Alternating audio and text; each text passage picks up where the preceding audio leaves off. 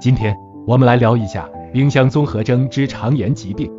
大家好，我是孟药师，内容仅供参考。如果说引起冰箱肺炎的原因之一是由于冰箱外部不洁净所致，那么冰箱性肠炎则更多是因为冰箱内环境受到污染使然。人们习惯于把食品存放在冰箱里慢慢享用。一般的加工食品，只要在保质期内放入冰箱中储存是比较安全的。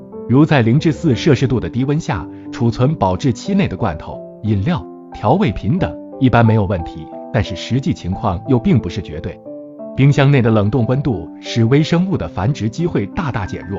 但是冷冻不同于杀菌消毒，如果食品放置不当或时间过久。仍可出现发霉、干枯、变色等腐败变质现象。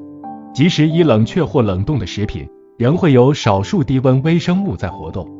从某种程度上来说，冰箱综合征还没有到影响体质的程度，但是如果长此以往，形成阳虚体质是在所难免的。因此，我们在日常生活中要尽量避免使用冰箱，即使食用冰箱里的食物，最好也要加热后再食用。今天的内容。我们先讲到这儿，感谢您的收听，下期见。